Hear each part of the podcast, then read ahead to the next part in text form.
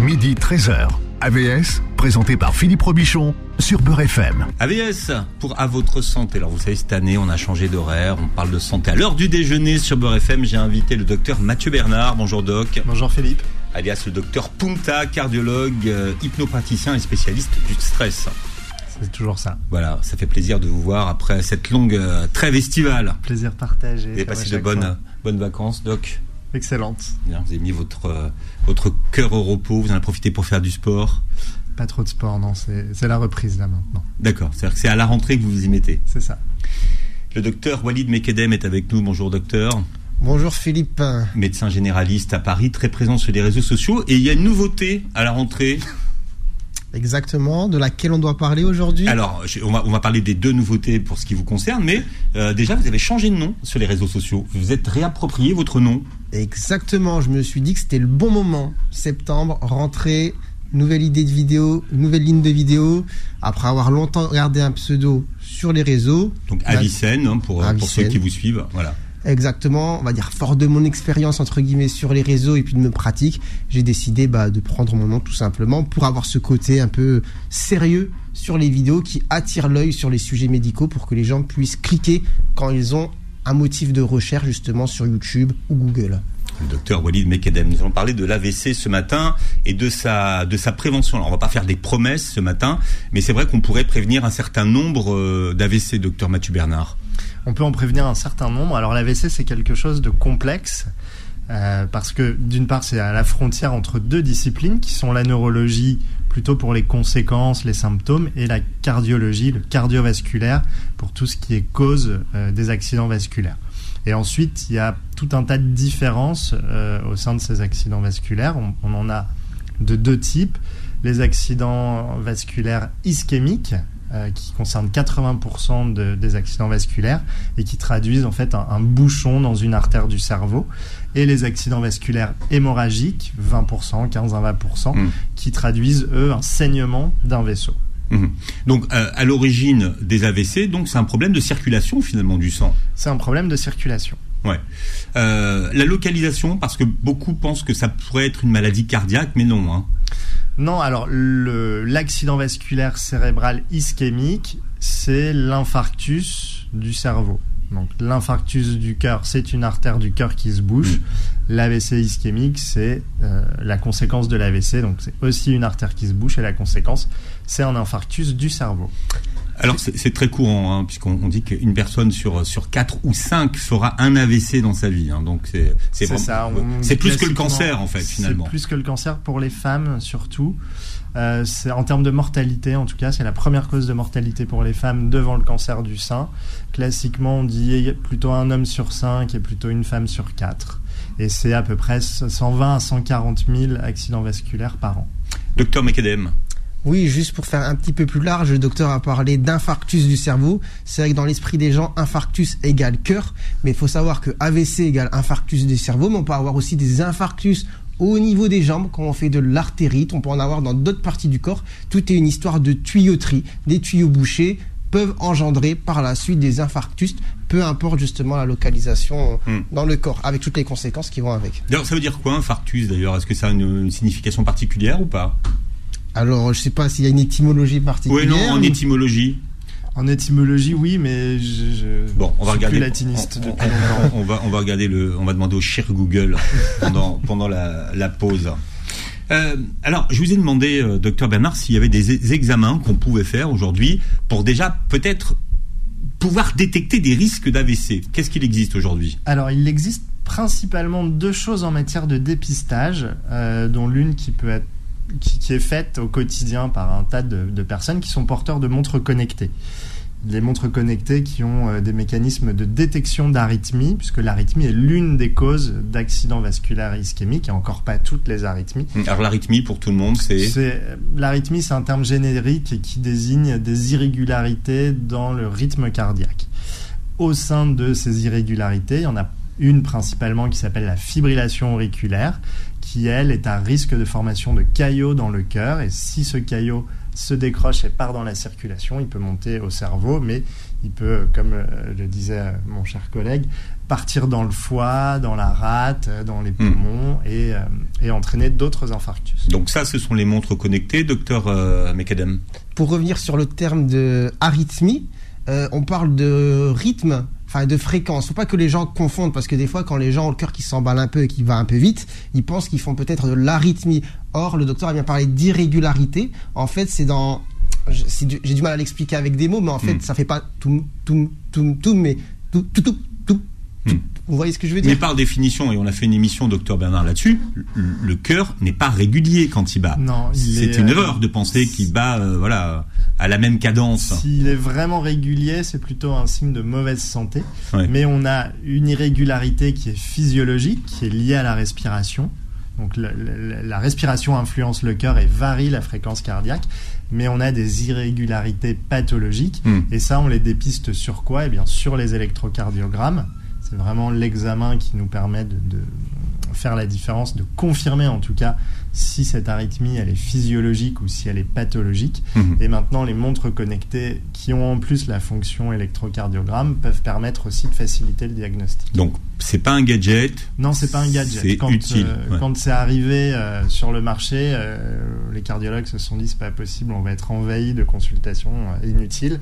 Et c'est plutôt l'inverse qui se produit, c'est-à-dire que maintenant on a tendance à les recommander à certains patients Hmm. pour leur surveillance ou pour faciliter les diagnostics. Alors, deuxième examen qu'on peut recommander. Deuxième examen que l'on peut recommander, c'est ce qu'on appelle l'écho-Doppler des artères du cou, des troncs supraortiques. Donc c'est le même examen que celle euh, dont bénéficient les femmes enceintes pour regarder le, bébé, euh, sauf qu'on vient l'appliquer sur les vaisseaux du cou et on sait que euh, y a un risque augmenté de faire un accident vasculaire cérébral si on a les artères du cou encrassées par ces fameuses plaques d'athérome qui contiennent tout un tas de choses, y compris du cholestérol.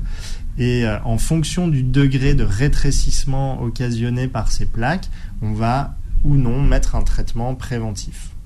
Euh, les gens qui souffrent de ces rétrécissements ont des symptômes, c'est euh, symptomatique, on, on le sait ou pas du tout? C'est symptomatique si ça cause un accident vasculaire cérébral, mais dans Ouais. ce cas-là, on n'est plus dans de la prévention primaire, c'est-à-dire avant que les, les problèmes n'arrivent, mais après. Et ça pose, ça entraîne des symptômes euh, quand on est à un stade très évolué de la maladie, c'est-à-dire quand on a un, rétrécissement qui excède 70 voire 90% de l'artère. On va parler des signes euh, avant-coureurs. On dit que, que l'AVC, c'est une maladie qui, qui, qui prend par surprise. Et pourtant, il peut y avoir des, des signes avant-coureurs, et ce, jusqu'à un mois avant un AVC.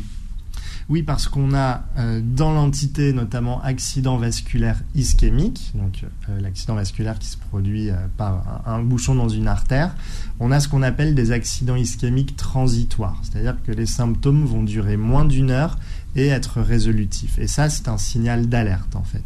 C'est-à-dire qu'il est en train de se passer quelque chose, et si on ne fait rien, si on n'est pas attentif à ces symptômes, si on les traite par le mépris, eh bien, Mm. dans les semaines qui viennent, ça peut aboutir à un véritable accident vasculaire, euh, où cette fois-là, ce sera pas transitoire, ce sera alors, permanent, c'est-à-dire que l'artère se bouche, et si on n'agit pas dans les 4h30, euh, bah, le, le- le tissu cérébral se met à mourir et entraîne des conséquences euh, qui sont plus ou moins réversibles. Oui, C'est-à-dire que c'est pas parce que c'est passé que Ça ne reviendra pas. voilà que ça ne reviendra pas. C'est ça. C'est pas on n'est pas on n'est pas sorti d'affaire, docteur Mekadem. Petit euh, signe d'alerte pour euh, les AVC, mais toutes les autres artériopathies. Euh, signe qui est souvent négligé, c'est la dysfonction érectile chez les hommes d'un certain âge qui ont un terrain vasculaire, c'est-à-dire des hommes par exemple en surpoids, tabagique, avec l'hypertension, du diabète. Chez ces personnes, si on a des problèmes d'érection, d'installation, on va dire progressive, avec une perte des érections euh, nocturnes par exemple, eh bien on peut se poser la question justement d'une histoire de tuyauterie, de tuyaux bouchés, d'artériopathie. Et souvent ça peut être un signe d'alerte à la fois pour les coronaropathies, donc les problèmes de cœur, Mm. mais aussi forcément par conséquence les problèmes au niveau de la tête avec les risques d'AVC. Docteur euh, Bernard, est-ce que vous avez quelque chose à rajouter sur le non, sujet? non, c'est c'est effectivement une information importante et euh, normalement tout bilan de, de dysfonction de l'érection doit comporter une valence cardiovasculaire. Où se situe la, douleur en cas d'AVC Elle se situe dans la tête ou dans le bras, comme on le dit souvent? Dans le bras, c'est plutôt bras et mâchoire, c'est plutôt l'infarctus du myocarde, donc une artère du cœur qui se bouche. Euh, les maux de tête dans les accidents vasculaires cérébraux surviennent plutôt quand on a une hémorragie, donc dans 20% des cas. Et c'est souvent une erreur de croire que euh, on peut faire un accident vasculaire plutôt ischémique avec des maux de tête, c'est pas quelque chose de fréquent. En tout cas, c'est pas le, Mm. premier signe. Et si on a des, des symptômes neurologiques que l'on va certainement décrire, euh, sans maux de tête, ça ne Mm. doit pas nous rassurer. Oui, on, on peut y aller justement sur la description des, des symptômes qui doivent alerter et se dire qu'on fait peut-être un AVC. Alors, on a une perte de force musculaire qui, en général, euh, est limitée à la moitié du corps. Alors, ça peut être juste au niveau de la tête, juste au niveau du bras, juste au niveau des jambes, mais ça peut être aussi vraiment la moitié. Mhm. Sont pas si on a une faiblesse musculaire au niveau des deux bras, il faudra chercher Mhm. plutôt une autre cause. Est-ce qu'il y a dans, ce, dans cette moitié, est-ce qu'il y a un côté qui est privilégié, c'est-à-dire le côté gauche plutôt que le côté Non, droit ou pas du tout? Pas du tout. Non. Ça dépend de Mhm. quelle artère est, euh, est touchée, de quel côté du cerveau Mhm. l'artère se bouche en fait. On a des difficultés de parole, soit on a des difficultés de prononciation qu'on appelle la dysarthrie, soit on a des difficultés à trouver ces mots, ou alors on va euh, soit inverser les syllabes, parler en verlan mais euh, quelque chose qui est inhabituel chez la, personne, soit carrément inventer des mots. Euh, on a aussi des troubles de la vue, des troubles de l'équilibre et des troubles de sensibilité. Mhm. C'est-à-dire quand on touche quelque chose et qu'on on le perçoit différemment, ça doit nous alerter et euh, il vaut toujours mieux consulter dans le doute plutôt que de laisser un accident vasculaire s'installer puisque dans le traitement, c'est vraiment la rapidité de prise en charge qui compte. Moi, j'aimerais savoir qu'est-ce que vous conseillez à quelqu'un qui soupçonne qui, qui fait un AVC et qui est tout seul. Parce qu'on parle toujours de la rapidité d'action. On dit toujours, il faut agir très très vite. On a, il faut agir dans les trois heures à, à peu près. Quand vous êtes tout seul et que vous faites un AVC, qu'est-ce que vous faites? Alors, je peux, je peux- Allez-y, euh, docteur Du Mekadem. coup, si vous êtes seul et que vous reconnaissez des signes typiques comme l'installation brutale d'un déficit moteur ou sensitif, ou alors une aphasie, mais là ce sera beaucoup une aphasie, c'est-à-dire une difficulté du langage, mais là ce sera beaucoup plus compliqué pour appeler quelqu'un. Mais en tout cas, s'il y en a pas, mais qu'il y a un déficit, Hmm. eh bien seul, il faut appeler le 15 pour déclencher rapidement ce qu'on appelle par la suite une alerte thrombolyse, c'est-à-dire euh, le processus qui va permettre dans les 4h30 d'agir rapidement, rapidement, de faire l'imagerie et de déboucher ou non si besoin l'artère qui est bouchée. Alors quand on dit euh, rapidement, c'est quoi, c'est quoi le délai qu'on a? Il y a pas mal d'idées reçues d'ailleurs hein, sur, euh, sur ces délais. 4h30 entre l'apparition des symptômes et le moment où on peut initier le traitement. Donc quand on est à Paris où on a un accès assez rapide euh, à, à ce qu'on appelle une unité neurovasculaire, c'est facile. Quand on est en province, un peu éloigné, ça peut être effectivement plus compliqué. En sachant qu'avec les embouteillages parisiens, le SAMU, en fonction des horaires, voit son temps de trajet qui est parfois augmenté de 20 minutes pour passer de la rive droite à la rive gauche. On parle de euh, l'AVC aujourd'hui sur Beurre FM avec le docteur Mathieu Bernard et Walid Mekedem, AVS sur Beurre FM. AVS revient dans un instant. Beurre FM, midi 13h, AVS, présenté par Philippe Robichon. AVS à, à votre santé, on parle de, de l'AVC. C'est un sujet qui fait très très peur aux, aux gens, euh, l'AVC, presque plus peur aujourd'hui que, euh, que le cancer. Mais s'il y a un message qu'on voudrait faire passer ce matin, c'est que l'AVC, ça se soigne et qu'on récupère d'un AVC, docteur Mathieu Bernard. Alors, on récupère, pas systématiquement malheureusement, mais on récupère grâce à de la rééducation. Et euh, on sait maintenant que le cerveau di- di- dispose de ce qu'on appelle une plasticité, c'est-à-dire qu'il est capable d'évoluer en permanence. On pensait qu'on avait un nombre de neurones fini et qu'à partir de 20 ans, euh, il ne cessait de diminuer. On s'aperçoit que ce n'est pas le cas. Hmm. Et donc, effectivement, les, les, les chemins qui permettent à l'influx électrique de passer euh, bah, peuvent être détruits, mais le cerveau est capable. Alors, encore une fois, c'est pas en 5 minutes et ça prend du temps, euh, beaucoup de rééducation, beaucoup d'efforts, mais on voit des patients récupérer. Mais il change de chemin alors dans ces cas-là. C'est ça, c'est C'est-à-dire que le qu'il crée des, va des- ouais, à, ouais. à- à- à prendre des, des- non pas des raccourcis, mais plutôt des, déviations pour euh, faire la même chose. Et puis on, on- on a aussi les progrès euh, de, de- des implants qui permettent de, de maintenant transformer de la pensée en, en mouvement chez des personnes. Alors, c'est pas forcément dans les AVC, c'est peut-être plus de- chez les, les patients qui ont des problèmes au niveau de la moelle épinière. Euh, mais on, on sait que le- la, la recherche progresse dans ce domaine et euh, vraisemblablement on arrivera à, à récupérer davantage encore dans les années à venir. Hmm. Parfois, il faut euh, réapprendre à marcher, à parler, restaurer la, Mm. la mémoire. hein. c'est beaucoup, beaucoup de choses. À rebouger un bras, McAdam. Cependant, il faut souligner quand même que l'AVC, ça reste une des causes principales de handicap acquis en France. Donc, il faut le savoir. Certes, on peut récupérer euh, Mm. en- d'une certaine manière, d'ailleurs, si on est pris en charge rapidement et qu'on a une bonne rééducation. Mais il faut savoir que beaucoup de personnes, quand même, gardent des séquelles de leur AVC, avec souvent un handicap moteur résiduel. C'est un sujet dont, dont on parle souvent avec vous, hein, docteur, euh, docteur Mathieu Bernard. Est-ce que l'AVC, c'est la maladie de l'hypertension Ou Alors, pas que Plus que, plus que la maladie de l'hypertension, il faut que vos auditeurs se rendent compte qu'on est dans des maladies de civilisation. C'est-à-dire que euh, c'est notre euh, façon de vivre, notre hygiène de vie qui nous prédispose à la survenue de ces, de ces maladies. L'hypertension artérielle, oui. On a déjà fait euh, quelques Hmm. émissions sur le Mais sujet. on pourrait en faire tous les jours tellement c'est un sujet euh, que les gens ne maîtrisent pas en fait aujourd'hui. Euh, Je pense que la prévention en termes d'hypertension, hum, on est on est loin de ce que ça devrait être. Walid Mekadem, vous, je sais que vous allez beaucoup envahir le, le- le- la prévention euh, très prochainement. Je pense que vous devriez justement faire, faire, faire des, des, des vidéos sur l'hypertension, C'est un grand sujet, hein, parce que... entre autres. En tout cas, en médecine générale, on en voit beaucoup. Euh, souvent, déjà, euh, le terme que je vais utiliser, c'est souvent, elle n'est pas traitée des gens qui ont de l'hypertension depuis longtemps, sans forcément le savoir, et à un certain degré d'ailleurs, et qui laissent traîner ça, et forcément, bah, de la pression haute dans les tuyaux pendant longtemps, au bout d'un moment, ça fait des dégâts. Hum.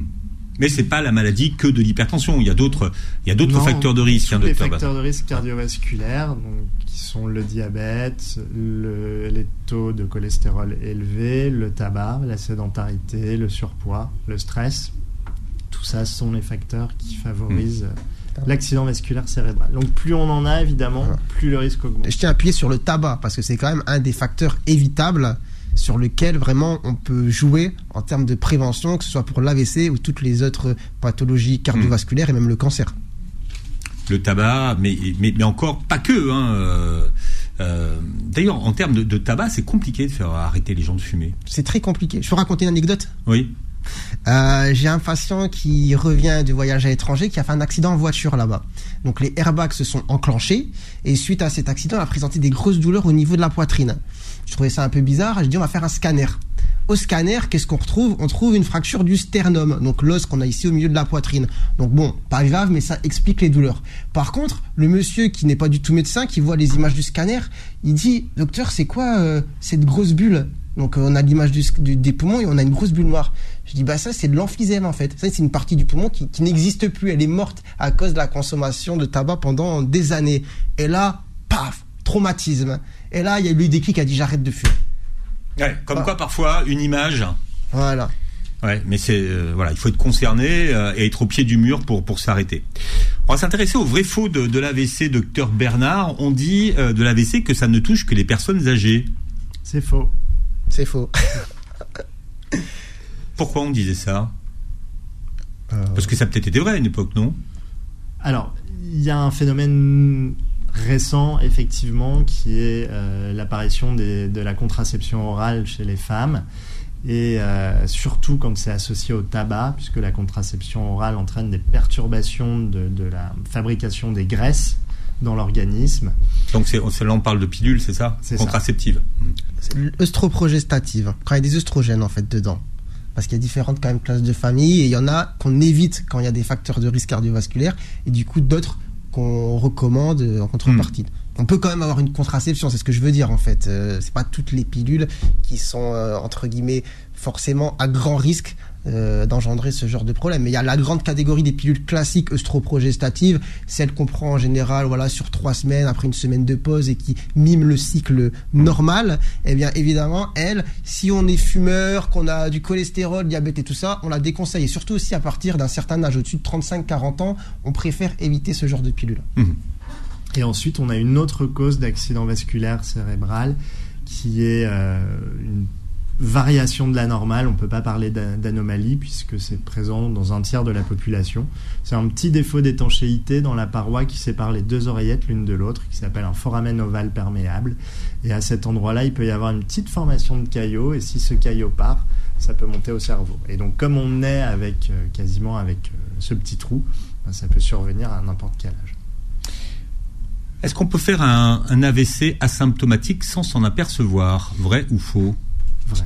Vrai bah, c'est le problème en fait des, des petits AVC qui s'installent de manière progressive dans le temps. Et c'est au moment où justement on en a fait beaucoup qu'on peut avoir des symptômes neurologiques qu'on va classer un peu dans ce qu'on appelle les démences vasculaires, c'est-à-dire un certain âge des personnes qui vont avoir voilà des troubles de la mémoire. Euh, bah c'est surtout ça, un trouble de la mémoire qu'on va catégoriser parfois rapidement maladie d'Alzheimer. Et non, il faut savoir mm. que les problèmes cognitifs, certes, il y a les maladies neurodégénératives comme Alzheimer, mais il y a aussi tout ce qui est vasculaire lié justement à des micro AVC qui sont installés pendant des années mm. et qui vont mimer après du coup les symptômes qu'on connaît dans la maladie d'Alzheimer par exemple. D'accord. Et alors dans ces cas-là, comment on sait qu'on a fait un, un AVC asymptomatique? On le découvre de façon fortuite en général sur une imagerie médicale, donc Scanner. D'accord. Mais c'est vraiment sans symptômes et la personne. Si c'est une zone du cerveau qui euh, n'a pas de traduction euh, quand elle se met à dysfonctionner par l'apparition d'un symptôme, ça peut passer inaperçu, effectivement. Alors, il est possible de prévenir les risques d'AVC, vrai ou faux? Vrai si on agit sur les hmm. facteurs de risque cardiovasculaires. Et quand on a des facteurs de risque cardiovasculaires, eh bien, le dépistage des maladies cardiovasculaires, donc par la réalisation de Doppler, comme on l'a dit en début d'émission, pour le cœur par la réalisation de, tests d'ischémie, scintigraphie myocardique d'effort, IRM de stress ou échographie d'effort, et coroscanner pour le versant euh, morphologique euh, anatomique, euh, permettent là aussi de... Hmm. de faire du dépistage en prévention primaire, c'est-à-dire qu'on arrive avant les dégâts, et en prévention secondaire, on arrive après la bataille, malheureusement. Monsieur docteur, maintenant, je vais vous demander d'essayer de remonter votre micro, de votre micro. C'est votre matériel. En fait, notre matériel qui a passé un été assez. Euh... Je sais pas ce que vous avez fait avec les micros. Mais je sais pas ce qui s'est passé avec les micros. Vous, vous, faites bien de le, de le, faire remarquer, mais il faut remonter euh, les micros. Euh, plus euh, l'AVC est important, plus les séquelles seront graves. Vrai ou faux? Ah là, c'est une colle pour moi. Vrai, puisque plus on a de, de, de, volume cérébral euh, touché, bah, plus on a une traduction euh, par des symptômes. Un sujet pour vous. L'apnée du sommeil est un facteur qui favorise l'AVC. Vrai ou faux? L'apnée du sommeil, c'est euh, une bombe atomique qu'il convient de ne surtout pas négliger parce que ça entraîne tout un tas de conséquences euh, qui, euh, ont vu par exemple des, gens traités pendant des dizaines d'années par des traitements antidépresseurs mmh. alors qu'ils faisaient simplement des apnées du sommeil et le traitement des apnées a permis de guérir de leur dépression. Ça c'est un exemple, mais on sait que ça favorise les troubles de l'érection, ça favorise l'apparition du diabète, ça favorise les problèmes d'arythmie, ça favorise les ralentissements excessifs du cœur qui nécessitent la mise en place de pacemakers, les accidents vasculaires cérébraux, l'insuffisance rénale, euh, j'ai dû en l'hypertension encore, l'hypertension artérielle, merci. C'est euh, vraiment quelque chose de, hmm. gravissime. D'ailleurs, souvent, c'est à rechercher quand on a quelqu'un d'hypertendu, très mal équilibré, avec lequel on a du mal justement à ajuster la tension avec les traitements classiques. Et on se dit, bah pourquoi Le monsieur est déjà sous trithérapie, trois médicaments, la tension toujours haute. Bon, bah des fois, il y a de l'apnée du sommeil qui dysrégule bah, le système. Vrai ou faux, il n'existe pas de traitement pour soigner l'AVC Faux. Bah, bah, ça, dépend comment on entend la question. Une fois qu'il est installé, l'installer. Après, si on parle de prévention, si on hmm. parle de récupération. mais après, euh, pour soigner. Pour soigner, on l'a dit, dans les 4h30 qui suivent l'apparition des symptômes, on peut euh, faire ce qu'on appelle la thrombolyse, qui convient à mettre du desktop dans les tuyaux pour venir dissoudre le caillot. Le problème de ce desktop, c'est que euh, bah, ça va dissoudre tous les caillots qu'on peut avoir. Et on peut avoir un petit caillot à un endroit parce qu'il y a eu une effraction vasculaire et que le corps, un petit peu comme quand on se coupe, eh bien, euh, il va y avoir une, croûte qui se forme et qui empêche le sang de sortir. Et si on a dans l'organisme d'autres endroits où il y a eu des petites effractions qui sont passées inaperçues, eh ben, ça va enlever euh, ce petit caillot qui bouchait l'artère et ça peut euh, avoir comme conséquence d'autres saignements ailleurs, y compris dans le cerveau. On va parler de, de stress tout à l'heure, euh, Mathieu Bernard. Vous êtes un spécialiste de la gestion du stress. C'est vrai que peu de spécialistes vont sur le terrain du stress avec les avec les AVC. Alors on verra justement quel est le lien entre AVC et stress dans un instant. AVS, c'est jusqu'à 13h ce Beurre FM. AVS revient dans un instant. Beurre FM, midi 13h, AVS, présenté par Philippe Robichon. On parle de l'AVC ce matin avec mes deux euh, invités, le docteur Mathieu Bernard qui est avec nous et le docteur Walid euh, Mekedem qu'on retrouve sur les réseaux sociaux et qui est notre docteur permanent sur Beurre FM. D'ailleurs, vous êtes là tous les sports du mois de Ramadan. C'est que j'ai proposé, euh, docteur Bernard, je vais le faire officiellement, au docteur Mekedem de me remplacer dans la présentation d'AVS. Parce que moi, bah oui. J'ai pas le niveau, j'ai pas le niveau. Parce que je lui ai dit, je lui ai dit, voilà, moi, il faut quand même que je pense faire à autre chose. et je pense que le docteur Mekedem, il serait parfait pour présenter AVS. Et, euh, et vous allez cartonner, Doc, en plus. J'ai pas votre expérience. Non, mais justement, vous, la, vous vous la ferez et vous apprenez, et vous vous apprenez vite. Euh, D'ailleurs, vous avez des beaux projets en ce moment, notamment qui concernent la, euh, la prévention. Abonnez-vous à ma chaîne YouTube. Voilà. Je me suis fait un peu de pub, je me suis permis, Philippe.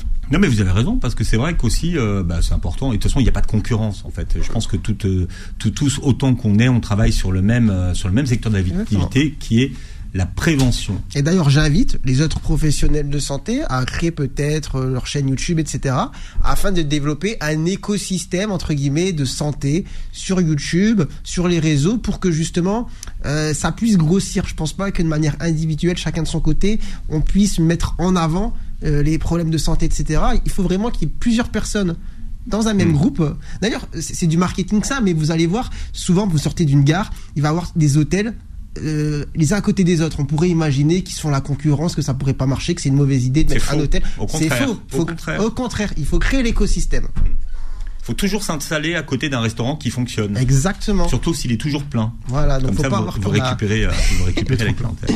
Il faut faire attention parce que sur les réseaux sociaux, souvent les gens ont tendance à faire la même chose et à se copier. Donc Exactement. on est sur une information qui, euh, qui tourne en rond.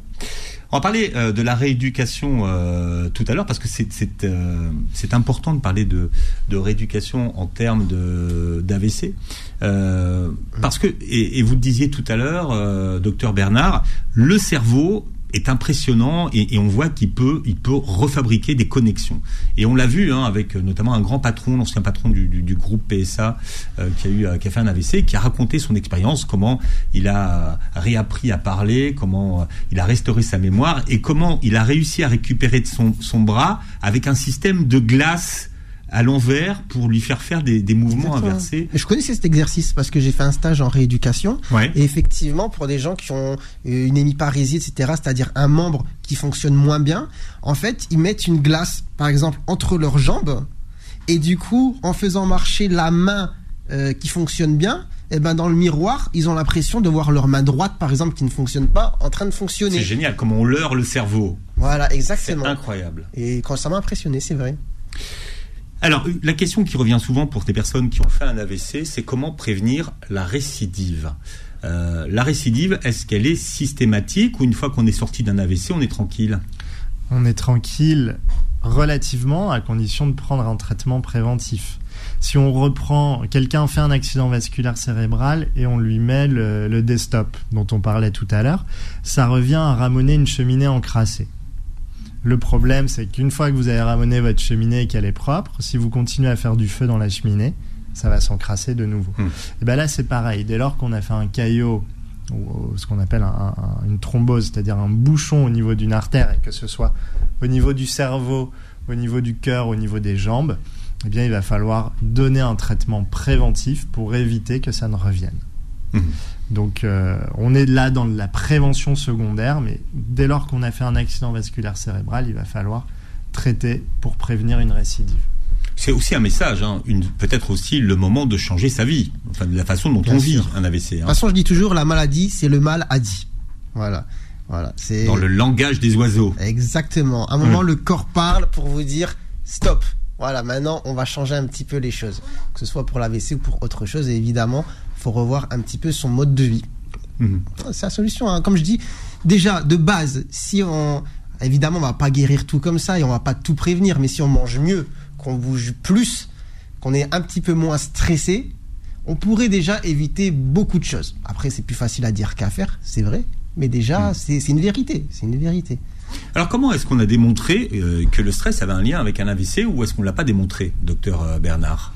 Ah, c'est une bonne question. Le problème du stress, c'est qu'il est, c'est quelque chose de subjectif, qu'il est difficilement quantifiable. On a euh, des échelles de stress, mais qui sont fastidieuses et qui sont imparfaites. Et euh, c'est beaucoup plus difficile à évaluer qu'une mesure de tension artérielle, qu'une consommation de cigarettes ou qu'un taux de cholestérol, par exemple, ou un Mhm. taux de sucre. Donc les médecins ont malheureusement tendance à s'en désintéresser. Et puis si on veut aller au fond des choses, eh ben, ça prend du temps. Et euh, malheureusement, le temps est réduit, euh, le temps de consultation est réduit. Et donc on va plutôt agir sur le symptôme en donnant des médicaments, ce qu'on appelle des anxiolytiques, des médicaments qui vont tuer l'anxiété, mais sans résoudre véritablement le problème. Alors vous, vous êtes un spécialiste hein, de la gestion de stress, Mathieu Oui. Bernard. Ouais.